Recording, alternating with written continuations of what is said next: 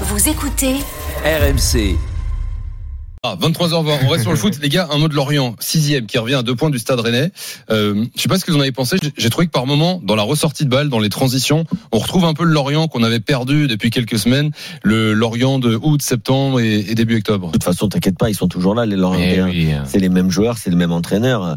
Après, il y a aussi les adversaires. euh, Il y a comment tu gères euh, euh, Bah, les départs, les, les le départs. mais.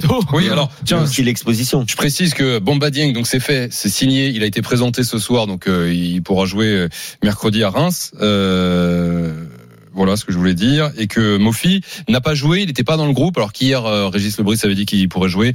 On a bien compris que Ouais. ça allait partir dans les prochaines heures. Ouais. Mm. Non mais écoute, euh, avec tous les départs que le FC Lorient a enregistrés, on a clairement compris que sur ce mercato, le Ferry avait plus en tête de rentabiliser la première bonne partie de saison que d'essayer de capitaliser pour accrocher une place européenne, ce qui est quand même assez malheureux. Et euh, ça me rend malheureux pour le travail exceptionnel que fait Régis Lebris. Euh, que le Lorient soit toujours là et toujours en, en pôle pour une place européenne, c'est très bien. Donc évidemment qu'il y allait avoir une période de, de moins bien. Je pense sincèrement que l'arrivée de Bamba Dieng va leur faire du bien.